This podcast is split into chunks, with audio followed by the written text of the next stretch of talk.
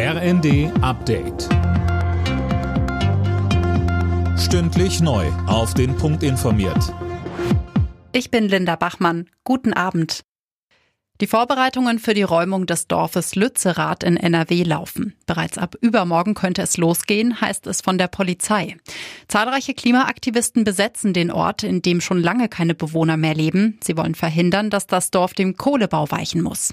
Polizeieinsatzleiter Wilhelm Sauer. Eine weitere besondere Situation ist für uns, dass die Bewohner, Bewohnerinnen der umliegenden Dörfer ähm, sehr große Sorgen haben vor den Auswirkungen des Einsatzes und eine Besonderheit für uns noch, dass die Sympathie auch durchaus unterschiedlich äh, in den Anwohnerschaften ausgeprägt ist bezüglich Räumung, aber auch bezüglich der Besetzung. Nach den Silvesterangriffen auf Rettungskräfte fordert Innenministerin Faeser schnelle Urteile. Nur eine schnelle Strafe, die auf Fuß folgt, schafft Respekt vor unserem Rechtsstaat, sagte sie. Die bestehenden Strafmöglichkeiten müssen außerdem konsequenter genutzt werden, so Faeser weiter.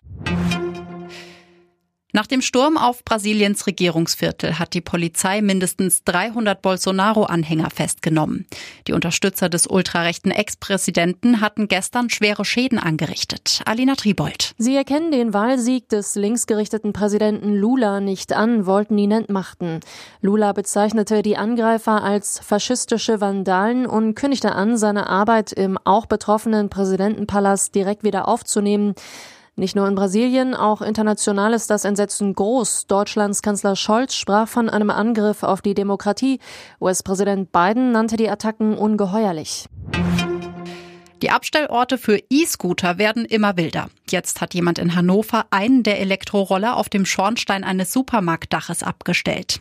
In vielen Städten Deutschlands sorgen die Roller ja regelmäßig für Unmut, weil sie ja überall liegen gelassen werden. Alle Nachrichten auf rnd.de